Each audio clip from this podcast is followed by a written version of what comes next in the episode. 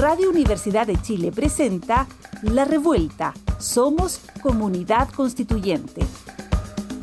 El magazine radial que celebra la escritura de la nueva constitución y propone un punto de encuentro para analizar su contingencia. Conduce Andrea Gutiérrez Vázquez junto a las opiniones de Constanza Valdés, Carolina Redondo, Daniel Urrutia y Nona Fernández.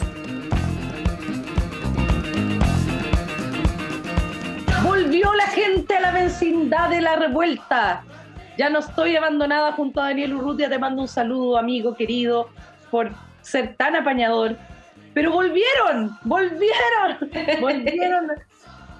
Fuimos a secuestrar a la Connie a su, mientras deja los pies en la calle haciendo campaña ahí en su distrito y fuimos a buscar a la Caro Redondo que andaba grabando por ahí en, en alguna parte del país y los trajimos a la revuelta, obligadas, amarradas a la silla, las tengo acá, las dos. Bienvenidas, bienvenidos, bienvenidas a la revuelta, bienvenida Connie, Caro, se les echó de menos, ¿ah? Ay, gracias, yo también me sentí, sentí un vacío en mi corazón. Sí, sentí ese vacío en, la en el corazón y que en la calle no lo rellenaban lo suficiente. Solamente ustedes suplen ese vacío en mi corazón. Esa, esa es mi constanza nosotros te vemos como, yo estoy empezando a pensar que tenía una doble acción, eh, porque ya muchos lados, muchos lados a la vez. Oye, eh, voy a partir, por supuesto, siempre, como siempre, este programa que lo que quiere es traer festividad, alegría y reflexión a sus hogares o a sus micros o al lugar donde se encuentren. Eh, decirles que la persona que se ganó la semana pasada el libro ¿cierto? El libro se llama Documentos de Anteayer de Rodrigo Lira, eh, porque adivinó, ¿cierto? Una frase que dice, como dice Caro Redondo. Dice así, Decretar estado de emergencia y militarizar el Gualmapu no solo refleja el fracaso de las estrategias del gobierno de turno que cede ante la presión de las forestales y camioneros, sino que además es contraproducente con lo ya señalado por la Contraloría a fines de septiembre. Oye, Esta frase la eh, dijo Manuel Arroyo. Sí, exactamente. Y la ganadora Patricia Torretti, Torretti Patricia en Instagram. Felicitaciones, te ganaste este maravilloso libro de Rodrigo Lira y por supuesto aprovechar, amigas, que leemos las gracias a Alquimia, que ahí se pone con la revuelta y nos da esos libros maravillosos para poder premiar a nuestras y nuestros auditores, en este caso a la gran Patricia Torretti. Gracias por participar en el concurso. Llámame Pati. No, nada que no la conozco. ¿ah? yo no le doy los libros a mi amiga. Eh, que quede claro, que quede claro. Yo y Patricia no nos conocemos. Oye, quiero nuestro segmento que dice... El silabario constituyente. Palabra del día. La revuelta silabario constituyente. Oye, la, cara redonda está con ataque risa acá, no la pueden ver, pero una cosa está colapsando, chiquitita, así como... Eh, no, es que ya estamos en un nivel de... estamos disfariando, estamos, estamos en una locura, la locura constituyente. Es que en este país no se puede de otra manera amiga. Eh, oye, la palabra de esta semana es ni más ni menos que nuestra alma mater de las palabras, revuelta. Entonces, Connie, ¿qué es la revuelta? Revuelta Popular de 18 de octubre de 2019, movilización multitudinaria de chilenos y chilenas que exigieron en las calles de nuestras ciudades el término de los abusos y la superación del modelo neoliberal y del orden institucional vigente por uno nuevo, que permitiera establecer condiciones de vida dignas, garantizando derechos sociales básicos como el derecho a la salud, a la educación, al trabajo, a la vivienda digna, a la seguridad social, entre otros. Se convirtió por primera vez en una exigencia mayoritaria de la sociedad chilena que unía al mundo social organizado. Queda. Oye, te vamos a, eres integrante honoraria de la RACH. Desde hoy. Bienvenido. Ah, me encanta, me encanta. Oye, eh, sigamos entonces a propósito de la revuelta. ¿Cómo vivieron esta semana del 18 de octubre, chiquilla? Yo tengo que decir algo. Si voy a ser integrante honoraria de la que solamente quiero decir, tiembla Daniela Vega. ¡Ah! Me encanta. Ya no es la única actriz, lo siento, lo lamento, vengo yo también. Muy bien. Tenemos, tenemos más compañeras, ¿ah? Tenemos compañeras. Sí, sí, muchas compañeras. Sí, tenemos compañeras militantes maravillosas. Oye, eh, bueno, ¿cómo, ¿cómo vivieron el 18 de octubre desde sus lugares? Wow, pucha, es que para mí es una, una semana profunda, profundamente simbólica. Yo vivo en un lugar que es muy acontecido por eh, por lo que fue el estallido y por cada conmemoración y también cada viernes, entonces fue intenso, fue muy intenso, fue también, yo creo que este relojito que tuvo la convención de llegar al lunes 18 de octubre a iniciar este proceso de escritura, eh, cargó aún más de simbolismo un nuevo 18 de octubre, así es que para mí por lo menos fue de una reflexión, de movilización también sin duda y, intenso. Esa sería mi palabra para describir el 18. ¿Cómo estuvo Valpo, Connie? Uy, estuvo intenso. La verdad es que puede ser una de las primeras movilizaciones en la cual llegó tanta gente en los últimos, ¿cuántos? probablemente en el último año. Justamente por el contexto de la pandemia. Yo creo que es solamente asimilable de alguna forma a lo que pasó en el 8 de marzo, que justamente fue de este año pero la verdad es que hubo mucha gente, se sentía en el ambiente justamente el tema de la conmemoración, los rayados de la liberación de los presos políticos, pero también algo que quizá, justamente a propósito de muchas veces el centralismo en los medios de comunicación, hubo mucha represión. La marcha empezó a las seis, empezamos a caminar de manera inmediata, llegamos por Pedro Montt al lado del Congreso y empezó la represión. Así que ahí, con el pelo rojo al, viento y al aire, corriendo de también del zorrillo, del, del, del carro lanzaguas, porque empezaron de inmediato y no tuvieron ningún tipo de misericordia. Así que ¿Te nuevamente la ahí se... amiga?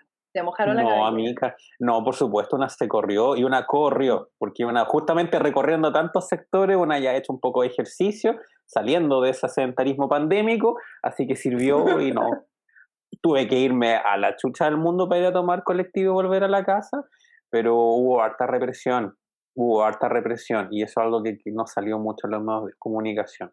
Pero andaban ahí. No nos encontramos en dignidad, pero sé que anduvimos por ahí. Sí, yo, yo lo vi. Hoy fue súper contradictorio porque cuando estábamos en dignidad, eh, yo, yo dije que, onda, hemos vuelto.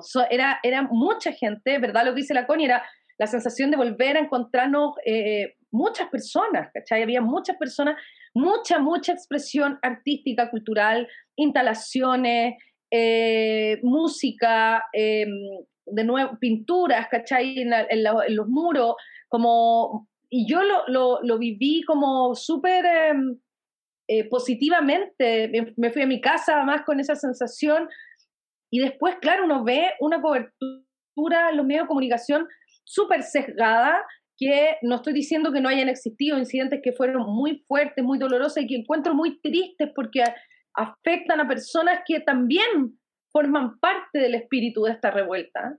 Em, pero, pero solamente la cobertura solamente concentrada en eso. Entonces yo sentía como, oye, como que esto no es el lugar donde yo estuve, como que no había, solo en la red vi una cobertura también de la movilización que vivimos, ¿cierto? Quienes estábamos ahí reencontrándonos con lo que han sido estos dos años de movilización y de revuelta, eh, con, esa, con esa esperanza intacta, eh, con ese sentido crítico, con esos dolores que han cruzado este proceso, todo eso en ese lugar.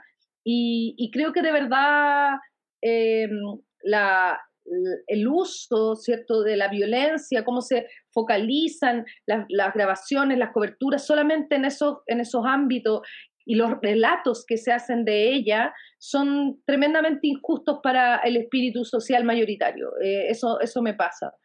no, no, no, a mí me carga entrar en el facilismo de la violencia, no condenó la violencia, la condenona, pero eh, porque no sirve mucho que sepan las señoras condenarla eh, para em, aplacar, ¿cierto?, lo que sucede en estos contextos que son muy diversos y muy multi, multi tienen, tienen muchas capas, ¿cierto?, tienen muchos ámbitos.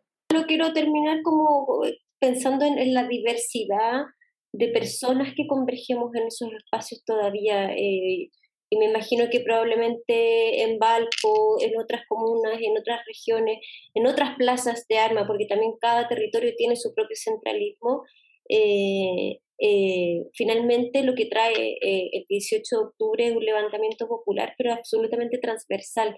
es un momento donde dijimos basta, basta, porque estamos eh, en este mismo territorio viviendo las mismas injusticias en todo el, ámbito de diversidades que, habitamos. Y eso es algo que yo sigo rescatando. Yo cuando voy a la plaza encuentro con personas absolutamente diversas, con, con realidades y, que vienen de lugares muy, muy, muy distintos también. Así que eso es algo que a mí me, me parece súper importante rescatar. Yo, solamente quiero, sí, solamente quiero agregar algo, un pelo a la sopa para finalizar esta, esta participa. Bueno, un pelo a la sopa, probablemente bajar la cagada como siempre. Pero yo creo que es súper importante. Y te van a poner la cuña en Twitter, obvio. Por supuesto, por supuesto. Una, ya saben cómo es una, pero igual la invitan porque una detona. Pero justamente yo llamaría no caer en los simplismos del condenismo que mencionabas tú porque es súper importante entender las problemáticas estructurales que llevan a efectivamente que la violencia sea una manifestación dentro del contexto social y político que estamos viviendo. Totalmente. Porque justamente caer en el pacifismo absoluto tampoco ha llevado a que los procesos revolucionarios de conquista de derechos hayan sido fáciles. De hecho, en general, cada vez que pasa algo ha sido porque justamente hubo una revuelta. El proceso constituyente no nació porque sí, nació de una revuelta también y lamentablemente un proceso de violación a los derechos humanos. Entonces, a dos años, y esto lo estábamos justamente abordando también, a dos años de, de, todo lo que ha ido pasando, yo creo que es súper importante entender y ponerse justamente más allá de lo político, también empatizar, porque la desigualdad social sigue estando súper presente y si en algunas ocasiones lo vemos de alguna manera muy simple, la violencia, todo lo que ha ido pasando, creo que olvidamos cuáles son las razones estructurales muchas veces de una violencia mucho más invisibilizada, que esa violencia sistemática económica hacia las personas e incluso esa violencia de la constante invisibilización de las problemáticas de la, de la ciudadanía. Entonces, creo que a veces caer exclusivamente en el condenismo o en decir que no estamos entendiendo las cosas puede efectivamente invisibilizar mucho y también perder el foco de cómo queremos reestructurar esta democracia. Sí, además un gobierno, un gobierno que ya disvaría en, su, en sus declaraciones, ¿no? Echarle la culpa a Proboste Una cosa ya, una ridiculez, pero que no vale la pena mucho nombrarla. Oye, pero vámonos adentro de la convención, porque mm. en esta, esta movilización social tuvo también un hito como institucional, ¿no?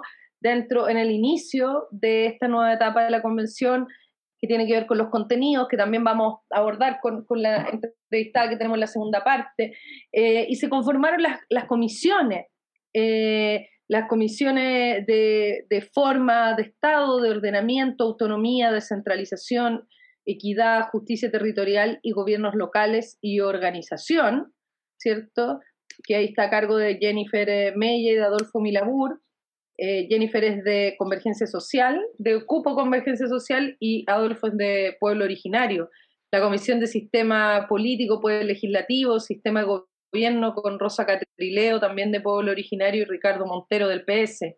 Eh, las comisiones de Sistema de Conocimiento, Cultura, Ciencias, Tecnología, Arte y Patrimonio con Cristina Orador de Movimientos Sociales y Ignacio Churra de, de Militante Convergencia Social Derechos Fundamentales, Matías Orellana del PS y Damaris Abarca, que es independiente. En la Comisión de Sistema de Justicia, Vanessa Hope de Movimiento Social y Cristian Viera, que es independiente, electo por cupo de C, pero que ahora integra el sector del Frente Amplio en la convención. Eh, una cosa, la elasticidad. Em, la Comisión de Medio Ambiente, Derechos de la Naturaleza, Bienes Naturales, Comunes y Modelos Económicos dónde está Camila Zárate y Juan José San Martín. Oye, tenemos una tarea en la revuelta que es conocer un poco estas coordinaciones, ¿no? Conocer a estos constituyentes, a ver si en el anuario podemos ir conociendo algunas, algunos, para que ustedes sepan eh, quiénes van a estar coordinando estos esto equipos. Y, oye, se me olvidó una muy importante. Sí, falta una, la última. Sí, la de Principios Constitucionales, Democracia, Nacionalidad y Ciudadanía, donde la están coordinando Beatriz Sánchez del Frente Amplio. Oye, la Beatriz Sánchez, ¿en qué partido milita? Porque dice Frente Amplio, ¿es independiente todavía o milita definitivamente en Revolución Democrática, señora Constanza? Explíqueme. de lo que yo tengo entendido, no he revisado su ficha, ella es independiente. Ya. Ella es como independiente, pero el Frente Amplio está a morir, es como una especie de más allá del bien y el mal, Beatriz Sánchez, ya. Y, la, y Erika Portillo, que es del PC. Eh, ¿cierto? Ella coordina en esta de principios constitucionales, democracia y nacionalidad.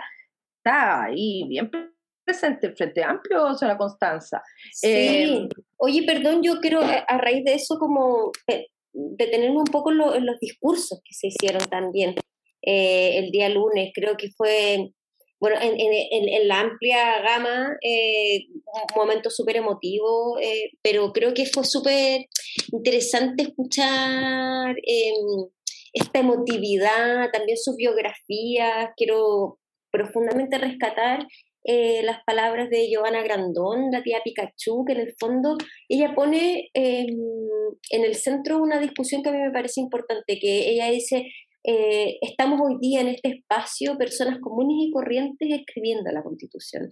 Eh, y yo creo que nuestro país es un país que estado acostumbrado muchos años, o por último los últimos mm, más de 30, eh, a que los tecnócratas son quienes vienen a escribir, a guiar los destinos de este país y que hoy día, eh, como bien dice ella, sea gente común y corriente, etcétera, que no es común y corriente, porque finalmente somos la clase trabajadora, está representada ahí también a través de ella, me parece súper importante, me parece importante esa. Oye, solo, una acotación de, de la Giovanna que fue de nuevo a Plaza Dignidad, lo encuentro muy bacán que haya ido de nuevo grande, grande Giovanna y Grandón, de, de no, no tenemos por qué restarnos de ningún espacio, de ningún espacio que queramos ocupar em, y, y, no, y nadie nos puede decir el, tipo de lucha que tenemos que llevar. Así que grande que haya, que haya vuelto ahí a dignidad. Eh, Connie, ¿qué te parecieron las intervenciones? ¿Cuál te gustó más, por ejemplo? ¿Quién te cayó mejor, por ejemplo? ¿Quién, ¿Quién podría haberme caído mejor? O sea, hay muchos discursos que fueron súper emotivos. La verdad es que me gusta mucho que integren. Hay algunos discursos que fueron, lamento mucho decir esto, pero algunos discursos que fueron bien estándar. Pareciera que hicieron la, justamente la tarea al mismo día, la empezaron a diseñar y fue como, ¡uh! Lo que salió, un discurso más de una campaña. ¿Qué hubieras dicho tú, Connie? Connie, ¿qué hubieras dicho tú ahí? Uy, yo creo que es una muy buena pregunta por lo que yo Oye, ustedes, ambas, ambas podrían haber estado ahí, perdón que se los diga. Yo hubiera dicho, ¿para qué me invitan si saben cómo me pongo? Eso hubiera dicho yo.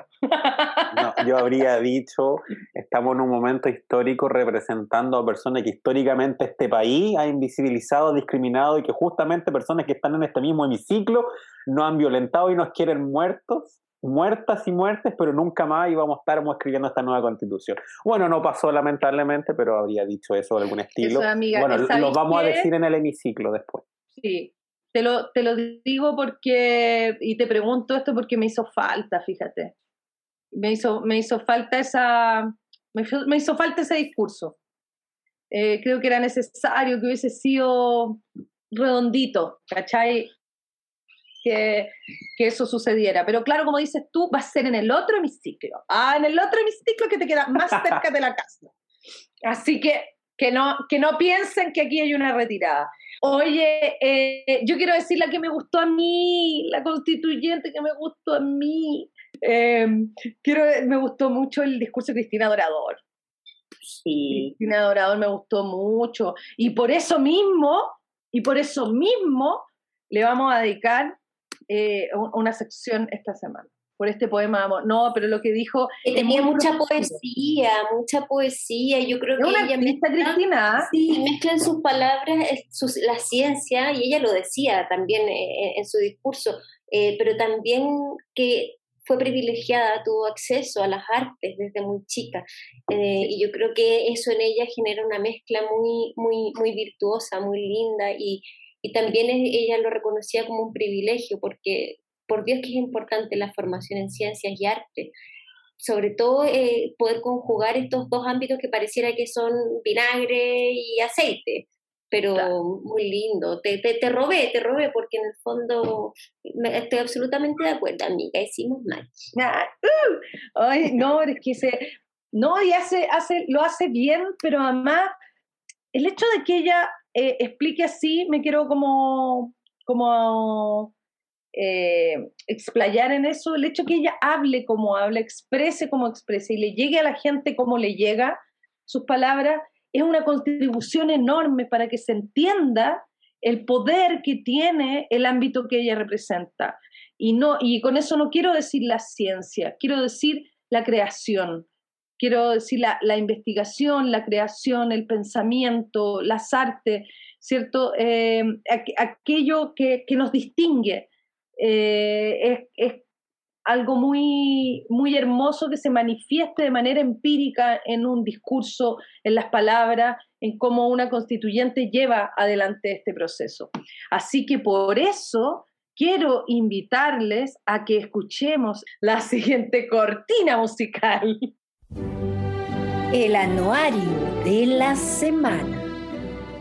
Le dedicamos, por supuesto, eh, a nuestra reina, Cristina Dorador, el anuario de esta semana. O no, te lo vamos a dedicar. Oye, Cristina Inés, me gusta el nombre Inés, como que tiene potencia. Cristina Inés Dorador Ortiz es una científica, doctora y política chilena, representante del Distrito 3. Forma parte de los movimientos sociales constituyentes y actualmente es una de las coordinadoras de la Comisión de Sistema, Conocimiento, Culturas, Ciencia, Tecnología, Artes y Patrimonio. Sí es, y en su anuario, el apodo de Cristina es la profe Crist. Es Cris con pi. Ah. Crispy. Oye, pero qué científico. No, sí, pues imagínate, había que descifrarlo. Qué buen chiste. Regalo Regalo.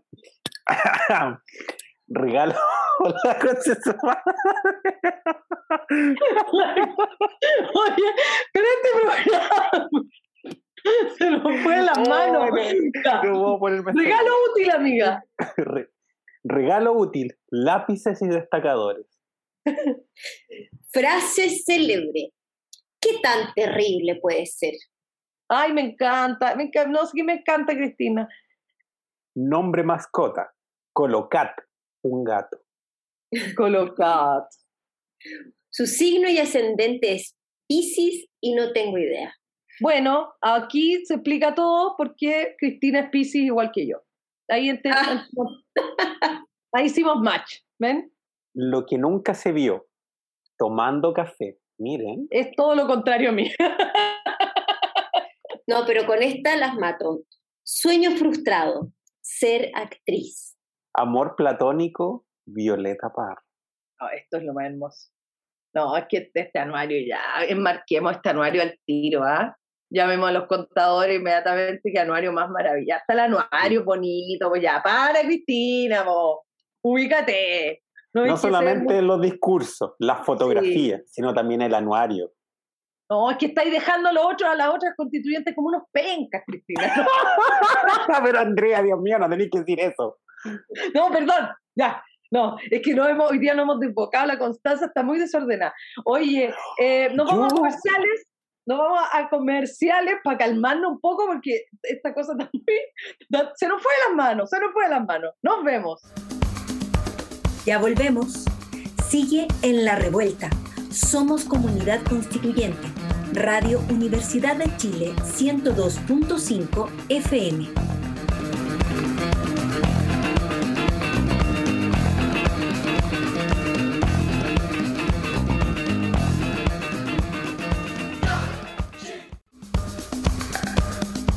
La revuelta. Ya está contigo Andrea Gutiérrez en la conducción. La acompaña Constanza Valdés y Carolina Redondo. Oye, ya llegamos a nuestro segmento de entrevista a, a, a, a de los viernes para que eh, nos acompañen y en, el momento, el momento hermoso donde podemos conocer más a los constituyentes, saber más de su mirada, de su óptica, de su experiencia, de sus sentires. Esta semana ha sido emotiva, digámoslo. Digámoslo que nos hemos emocionado mucho. Y hoy día estamos con Constanza Schoenhout.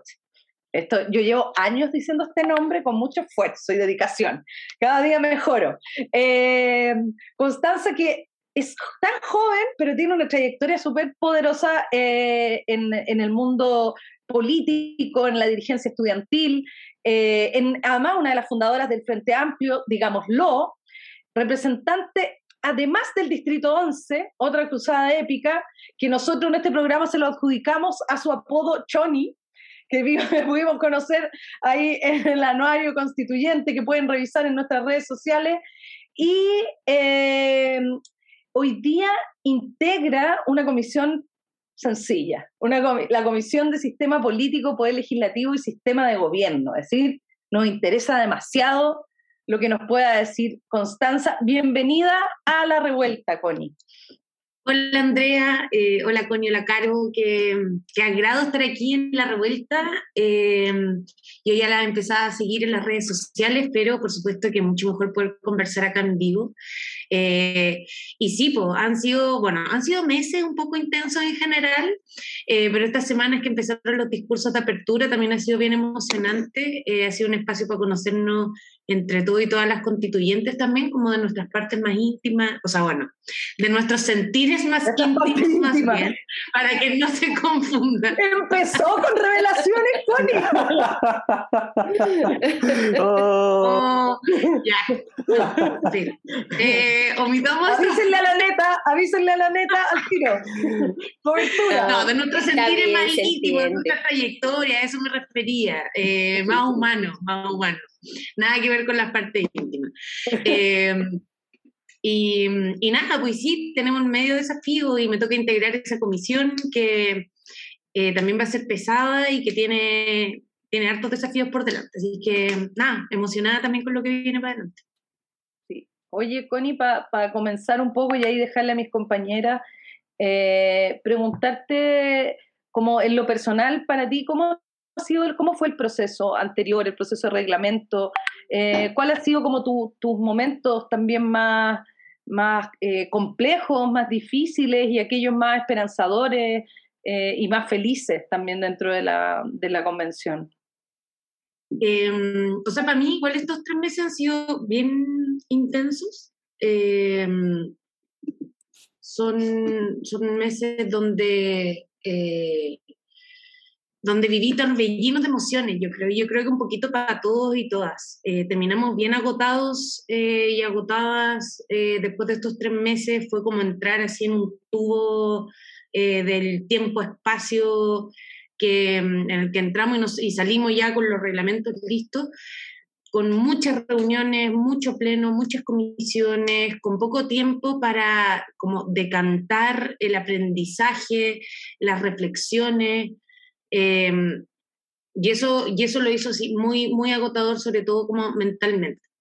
Em, y yo creo, o sea, para mí una de las cosas que más han sido eh, como medias angustiantes y abrumadoras tiene que ver con, bueno, que estamos creando como un gran sistema y por tanto a veces esta sensación de no saber bien qué está ocurriendo en la comisión de al lado porque no hay tiempo para la conversa, entonces tratar de ponerse al día, pero pasan discusiones por, por arriba, que uno se queda atrás. Eh, lo mismo respecto de las comisiones en las que uno está, gente que, o sea, como de las otras comisiones no se entiende bien qué estamos discutiendo, o sea, como esa, de repente esa, esa nube em, que tiene mucho que ver con la velocidad del trabajo, es un poco angustiante y a mí personalmente además em, la, la, dificultad que ha significado para mí eh, como organizar los tiempos. Eh, ah. Yo tengo una relación con el tiempo eh, bien tóxica en general, donde en verdad necesito tener todo muy planificado porque es mi forma como de ver, como de, de tener la, la, pintura completa. Entonces, eh, y de repente eso que te citan solo para el día siguiente, entonces no puedes planificar nada a tres días, porque no sabemos qué va a pasar, qué reuniones tenemos. Todo eso para mí fue bien eh, angustiante en general. Pero a mí me tocó además la Comisión de Participación Popular. Y ahí uno de los espacios más esperanzadores que yo creo que dan mucha, o sea, que a mí me dieron mucha buena eh, me dieron optimismo para adelante el trabajo colaborativo que hicimos ahí, lo hicimos entre todos los sectores, todos, todos, incluyendo los Oye, fue bien, fue bien particular eso, como lo, lo comentamos acá, que mm, diría, diríamos, los que observamos y vimos de repente como algunas diferencias entre Chile Digno y el Frente Amplio, en la, en la comisión de participación hubo fluidez ahí, como hubo, hubo harta coincidencia en, lo que se, se, terminó de impulsar, hubo declaraciones conjuntas, un equipo como eh, funcionó ahí como una, sinergia de trabajo eh, muy positiva y que, yo la encontré como muy ejemplar también para, otra, para otras comisiones. Sí, sí, fue muy interesante, logramos conocernos y romper esta lógica media de em, como los que se sientan a un lado y los que se sientan al otro. Eh, al final es una dinámica que no le sirve a la convención. O sea, si nos dividimos en dos grandes grupos que presentan dos propuestas sobre los mismos temas, no va a ganar ninguna. Eh, tenemos que juntarnos y tratar de llegar a esos acuerdos mayoritarios. Y en la comisión de participación eso se logró mucho y de hecho eh, revisamos las indicaciones juntos y juntas, em, fuimos, estábamos muy coordinados también para las votaciones para poder eh, de repente ir em, en algunas temas, en algunas indicaciones que teníamos dudas, compartirnos para saber qué pensaba la otra como toda esa dinámica yo creo que fue súper constructiva, se muestra poco por los medios de comunicación y eso también es medio frustrante. Solo se muestran las polémicas y como eh, las comisiones que tuvieron más tensiones, pero nosotros tuvimos una muy buena forma de trabajo que yo creo que es la que hay que replicar para esta segunda tanda. Sí, bueno, la cara redondo por aquí, Connie. Em, un poco eh, nosotros vimos y valoramos profundamente que es una de las comisiones que más cantidad de audiencias tuvo y de manera maratónica además, entonces siento que había una necesidad de ser escuchado y escuchada dentro de este proceso que era muy importante y, y también, bueno, este programa surge como un espacio de poder no solo tomar eh, la cuña y la farándula, sino que poder conocerlas eh, a ustedes, las y los constituyentes. Y en ese sentido a mí me surge una pregunta, porque efectivamente es una semana profundamente cargada, muy emotiva. Hablábamos en el bloque anterior que que, toca, no sé, no sé cómo, cómo, cómo lo hizo la convención, qué tipo de agenda y cronómetro tenían para llegar al día lunes a empezar a escribir una nueva constitución, que es justamente el, el día de conmemoración de dos años de la revuelta. Entonces, tanto octubre como noviembre son meses profundamente cargados, son meses profundamente complejos. En noviembre se firmó el acuerdo que nos permite hoy día estar en este proceso, pero también cuando yo te escuchaba, eh, creo que fue el lunes en Mentiras Verdaderas, y, también escuché tus palabras eh, al inicio, en esta jornada de inicio de, ya de escritura de la convención, y hablabas de justicia, hablabas de reparación, y a mí me gustaría saber qué piensas, cómo, cómo piensas que vamos a abordar ese proceso de justicia y reparación que yo creo que a dos años todavía no se ha dado, o por lo menos las familiares de, eh, las y los familiares de, presos políticos hoy día de la revuelta, no sé si así lo sienten o cómo vamos a avanzar hoy día con, con quienes han sido víctimas de mutilación por parte de las fuerzas de orden. ¿Qué, me gustaría saber qué piensas, cuál es tu temperatura en relación a eso. Sí, em, son, son, son varias dimensiones, yo creo. Yo lo planteaba hoy día también en el discurso en un sentido de, de la cantidad de, grupos sociales, de momentos de nuestra historia en la que se fueron rompiendo lazos de nuestra sociedad, se fueron, bueno, violando derechos humanos, em, se fue resquebrajando ese espacio común, ese sentido de pueblo también. Y eso, y eso es algo yo creo que hay que reparar. La segregación, la desigualdad, todo eso son elementos que empiezan a resquebrajar el, eh, bueno, el pacto social, pero que en realidad es como nuestro sentido de pertenencia a un mismo, a una, a una misma comunidad. Em, y, y, efectivamente yo creo que este proceso tiene que servir un poco para eso. Eh, creo que en la medida en que vamos eh, cuando se discutan los derechos fundamentales, por ejemplo, yo creo que va a ser un amplio catálogo. Y va a ser un amplio catálogo porque hay muchas voces que reconocer. Hay muchos grupos históricamente excluidos que hay que volver a reconocer explícitamente como sujetos de derecho. Em, y también en lo más reciente, a propósito de lo que tú planteas, tenemos esta Em, una réplica más que lo planteaba el lunes también de esta cultura de la impunidad que está impuesta en Chile, que se arrastra desde la dictadura y que también la vemos a propósito de los hechos de, em, del 18 de octubre. Y yo creo que ahí va a haber un, un rol, eh, yo creo que la constituyente va, va, a ser muy importante en las audiencias públicas en particular para que estos temas se pongan sobre la palestra y construyamos esta nueva etapa en Chile también desde. Eh, los dolores eh, y las injusticias y la violación a los derechos humanos recientes. Y ahí cuando hablamos de, de, eh, de, justicia y reparación, yo creo que eso va a estar mucho más de la mano de lo que puedan hacer, bueno, de reparación más que nada, eh, los próximos gobiernos, el próximo gobierno espero. Y en materia de justicia y garantías de no repetición hay una discusión evidente a nivel constitucional que tiene que ver con nuestro sistema judicial que tiene que ver con el Ministerio Público y en general la política de persecución, cuáles van a ser los principios que vamos a establecer respecto de eso, cómo vamos a reforzar el principio de inocencia eh, y el punitivismo como última, como última instancia. Todo esto además en el marco de la protección también del derecho a la protesta, que es al final el último derecho que siempre le va a quedar a los pueblos para poder defenderse. Eh, y la otra parte de las garantías de no repetición va a tener que ver con la refundación de las policías, de Fuerzas Armadas y cómo reforzamos la subordinación al poder civil, la transparencia eh, de estas instituciones que hasta ahora son completamente opacas.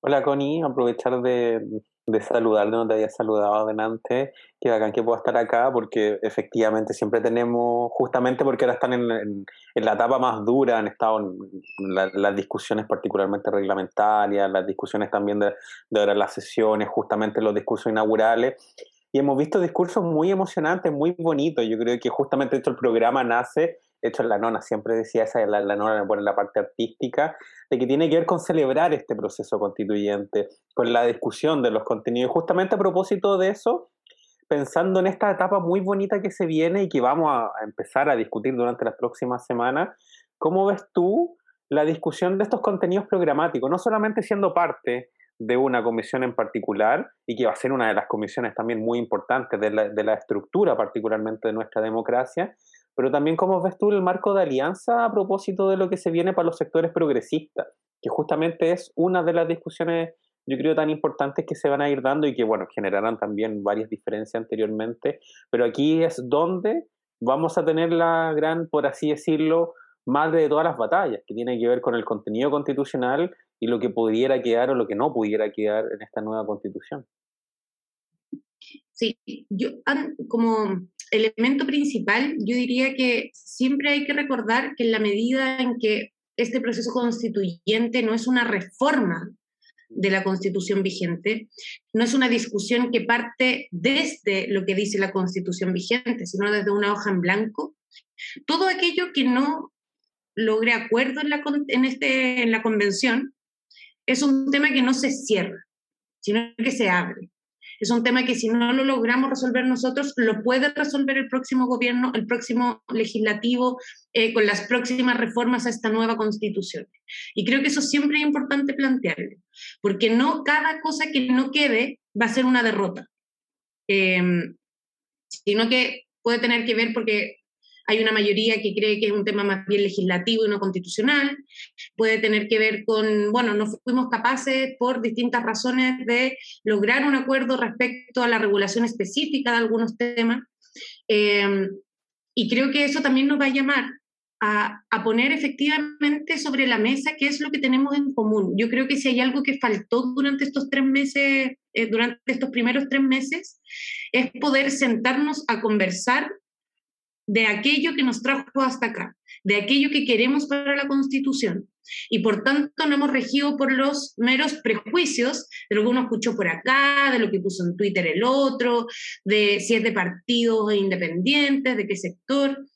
Em, pero yo lo que veo, y lo veo porque durante las campañas se hicieron estos varios cuestionarios sobre las posiciones políticas respecto a varios temas de lo constituyente. y de esos, de esos cuestionarios, yo veo que gran parte de los que quedaron en la convención son constituyentes que están por el derecho humano al agua, eh, por la recuperación, por cierto, del derecho humano al agua y su priorización de consumo, que están por recuperar los derechos sociales en clave de, lo público y de la gratuidad, em, que están por cambiar el régimen hiperpresidencial. Por tanto, yo veo que hay amplios acuerdos, o sea, que tenemos la capacidad de construir esos acuerdos. Pero como todo en la política, que es humana y la hacen personas, em, con subjetividades diversas, con eh, emocionalidades diversas, con agendas diversas, eh, va a ser un desafío ser capaces de, estar, de no enamorarnos tanto de nuestras propias ideas y de ser capaces de sentarnos en una mesa con la disposición a ser persuadido por otros. Eh, y creo que eso es fundamental. Como tú eres futbolista, yo te voy a dar un pase gol. Ah, tú me diste un pase gol a mí. Eso es todo lo que yo puedo decir de fútbol, ese es mi conocimiento. Pero no, a propósito, eso tú entonces crees, porque hemos tenido aquí los analistas que tenemos en este programa, eh, como, ¿Tú crees entonces que se puede mover un poquitito el, los grupos parapetados que tenemos hoy día como composición política de la convención? ¿Puede haber mayor fluidez? ¿Puede mejorar el diálogo? ¿O estos espacios políticos de trabajo también? Porque eh, lo explicábamos la semana pasada un poco, ¿no? El trabajo cuando hacen ustedes la votación y todo no es un trabajo que nace desde la votación, es un, un, trabajo que se ha hecho a partir de propuestas que se han redactado en común, de los que se ha buscado patrocinio, es decir, un trabajo eh, bastante más coordinado y bastante más profundo que eso. Podemos ver cruzar algunos, algunos eh, límites, no estoy diciendo hacia la extrema derecha, que está ahí como en su trinchera, lo pone como, no sé si pobres, pero están con, financiamiento, pero ahí... Eh, como podemos ver alguna flexibilidad en eso o, o, los grupos y las coordinaciones ya están más o menos delimitadas e instaladas? No, yo creo que que en, este, en esta segunda etapa se van también a reconfigurar los espacios de alianza.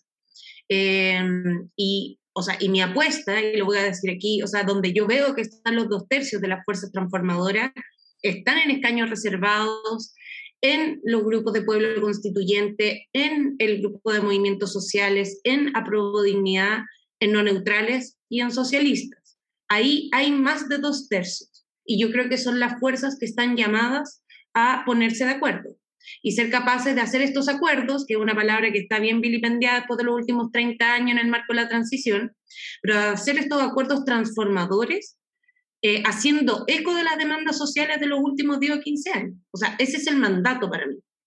Si fallamos esas fuerzas, va a ser solo derrotada a nosotros. Y sobre la derecha, yo creo que hay, o sea, hay un grupo de 22, de 22 constituyentes que son efectivamente los que tienen una estrategia derechamente de, eh, de legitimar y de boicotear el proceso. Pero hay otro grupo con el que yo creo que se pueden llegar a acuerdo en algunas cosas. Y creo que eso también es una buena noticia porque nos va a permitir tener acuerdos por sobre los dos tercios. Que mm, eso además nos construye la idea de que es una constitución eh, con legitimidad amplia. Que es lo que yo Oye, Connie, y, pensando también que yo te aplaudo profundamente el distrito desde donde tú saliste, que se veía como una, una epopeya gigante, eh, y viene saliendo justo esta semana distrital. ¿Cómo ves, eh, sin, sin, caer en la caricatura, pero cómo, cómo viviste, eh, no me gusta la palabra semana distrital, pero ¿cómo, ¿cuál fue la temperatura? ¿Cómo lo viste? ¿Cómo estuvo en el territorio esta semana luego de todo este proceso que se vivió? O sea, mi distrito, que es el distrito 11, para quienes no conocen, son las comunas de Lobarnechea, Vitacura, Las Condes, La Reina y Peñalolén. Entonces, un, un distrito complicado, donde eh, para el plebiscito tuvo un 45% de votación del apruebo. Por tanto, en general, es un poco difícil la calle porque en proporción, uno de cada dos te mandan a la punta del cerro, a diferencia de otras comunas o distritos donde en verdad la mayoría de la gente está a disposición del proceso. Em, en la semana territorial yo vi un poquito de distancia y creo que tiene, y, empatizando efectivamente estos tres meses, fuimos secuestrados de alguna manera por el edificio del ex Congreso, discutiendo temas que nadie entiende, normas específicas que regulan plazos, mecanismos, forma de discusión, quórum, eh, plebiscito dirimente, una cuestión en verdad que como no se entiende bien. Entonces, pareciera que no estamos haciendo lo que estamos haciendo. Y yo siempre lo decía en la feria, como yo sé que parece que no hemos trabajado, pero hemos trabajado mucho solo en un reglamento que probablemente a nadie le importa, pero que es fundamental para constituir una institución que no existe. Entonces, eso, pero veo también la disposición a estar informadas, la disposición a escuchar. Y por cierto, en los espacios de participación que hemos convocado y que a mí me ha tocado, me escriben, porfa, cuando avísanos el, próximo cabildo, en algunos puerta a puerta, como ya, qué rico que están haciendo esto. Entonces también hay una, hay, hay una disposición a ponerse a, participar del proceso y a defender también a la convención. Yo lo veo así, em, al menos en esta pasada territorial que tuvimos. Oye, con Constanza, tú estabas levantando el dedo, pero el tiempo se acaba en este programa, porque no tenemos todavía, no nos han ampliado la franja. Don Patricio, le hacemos este llamado desde este lugar, desde este humilde programa que trata de, de, romper este, esta barrera que dice Connie que tiene por favor, por favor. Oye, a nosotros nos da mucha rabia en la revuelta cuando dicen que los constituyentes no trabajan, porque algunos nos podrán caer mal, Arturo Zúñiga se podría ir temprano, pero trabajan los constituyentes. Entonces, mira, eh, Connie, queremos darte las gracias por tu disposición. Ojalá nos puedas acompañar más adelante y nos cuente y nos expliques lo que está pasando en esa convención. Acá este programa queda más en formato podcast para que lo puedan escuchar durante la semana, se pongan al día. Eh, también siempre invitamos a, que sigan los medios como La Neta y todos los que van informando lo que de verdad está pasando y todo el trabajo que se está haciendo ahí en la convención. Así que mucha suerte en el trabajo que viene. Felicitaciones además por lo que se ha hecho en tan poco tiempo. Eh, y nos vemos muy pronto. Excelente. Un abrazo grande, Andrea, con Caro. Cuando quieran, yo feliz de volver. Lo pasé muy bien en esta conversa y aguante con la pega que hacen de visibilizar este espacio y la convención y de defenderla también. Estos son espacios de, que defienden el proceso, que es lo que necesitamos de aquí al plebiscito salir. Un Así es. Listo, y seguimos con la revuelta, señoras y señores. Y la revuelta de hoy se termina, pero la revuelta no se acaba porque la revuelta lleva más de dos años ya y seguimos, seguimos y seguimos. Oye, eh, el libro de esta semana va a ser, obviamente, un libro que ya hemos regalado hasta la tercera vez, si no me equivoco, pero porque lo amamos. Un libro de Sonia Montesinos, La Revuelta, para quienes nos escriban y adivinen, le achunten, iba a decir, le achunten a los que le achunten a la frase, a la frase de la semana, me gusta esa palabra a mí, a la frase de la semana. ¿Qué dice? ¿Cómo dice, señora, señora Carolina? Señora Carolina dice, represento siglos de una historia compartida, de una cultura viva que se esparce como el viento a las semillas, como un susurro en medio del azul profundo hermoso. ¿Quién dijo esa frase? Usted nos va a decir. Y perdónenme que está sonando la tetera aquí. Eh, y los vamos con portavoz y el tema que se dice llamar ¿Dónde empieza? Oye, les esperamos el próximo viernes a las 5 o que escuchen nuestro podcast en el momento que quieran y les acomoden para que se enteren de la semana constituyente. Hasta la próxima. Hasta la próxima con el ruido de tetera. Chao. No me hablen de violencia, como si no la conociera, como si su existencia fuera una experiencia nueva, como si fuera una mera situación puntual de ahora y no supiera cómo es que operas en toda la historia. Vivimos en un modelo más violento que cualquier protesta directa, revuelto, manifestación del pueblo. Podemos verlo, vivirlo y sentirlo. Violento es el puto sueldo mínimo, mezquino e indigno. Autoridades condenan un tipo de violencia, la que atenta contra el sistema de la gran empresa, contra su propiedad, su ley y su policía y silencia la violencia inmensa de todos los días. Los constantes allanamientos con armas de guerra al pueblo mapuche que sigue resistiendo por su tierra. Los perdigones, maricones y amenaza que los niños sufren cuando hay invasión en su propia casa. Violentas en la venta de tus derechos y de hecho es un robo en cobros en educación, salud y techo. Violentos el apropiamiento empresarial de todos los bosques, los y el hábitat que van a devastar. Pero eso no sale en la prensa que trenza mensaje con eficiencia para vencer la resistencia. Y es que su estado es la violencia organizada de la clase alta contra la que labora por casi nada. ¿Y dónde empieza la violencia? Empieza desde que nacemos en estos guetos de impotencia. En la carencia de toda oportunidad. La violencia de verdad en la ciudad de la opulencia. ¿Y dónde empieza la violencia? El despertar de la conciencia solo trae una consecuencia. Yo tapo mi cara, tú la realidad. La violencia de verdad, el capital y su esencia. No hay algo más hipócrita que hablar de la violencia si esta no toca tu puerta ni en la noche te despierta. Ven a dormir acá en el gueto y dime si hay facetas de esta realidad concreta que yo no comprendo. Violencia es la indiferencia con la gente o la manera chata en que el rico trata al indigente. Son las barreras que inventan para discriminarte, son murallas levantadas para frenar al inmigrante. Dime quién es responsable de estas atrocidades, crímenes contra la humanidad, militares. Ayer Irak y Afganistán, hoy Libia. Niños de Palestina se asesinan casi cada día. Cuando el imperio identifica a su enemigo, los dueños de los medios justifican hasta genocidio. Y los que bombardean escuelas y fábricas después de derechos humanos quieren dar cátedra. No les compramos cuando dan ese argumento que demoniza a los que están luchando por ser tan violentos. Si en una pura sesión en el parlamento aniquilan más vidas que todos nuestros caseros armamentos. Pero si poderosamente reclamamos algo, nos llaman delincuentes y nos mandan al carajo. Violento yo, violento tu fucking fajo, que son sufrimiento y muerte para la gente de trabajo. ¿Y dónde empieza la violencia?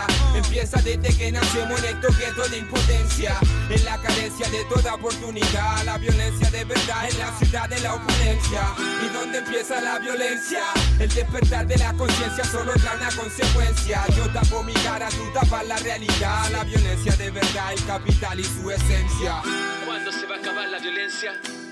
Solo cuando se acabe la desigualdad social, cuando termine la pobreza, la mala educación, la salud como las weas, cuando valga la pena buscar pega en vez de traficar o salvarse robando en la esquina, cuando vivamos en barrios pensados para seres humanos, cuando el transporte público no nos trate como ganado, cuando ya no haya que andar cuidándose en la calle, cuando nuestros niños coman bien y crezcan sanos, ahí va a terminar la violencia, te lo juro mi hermano, mi hermana. Y hasta entonces solo habrá guerra, guerra, guerra, guerra,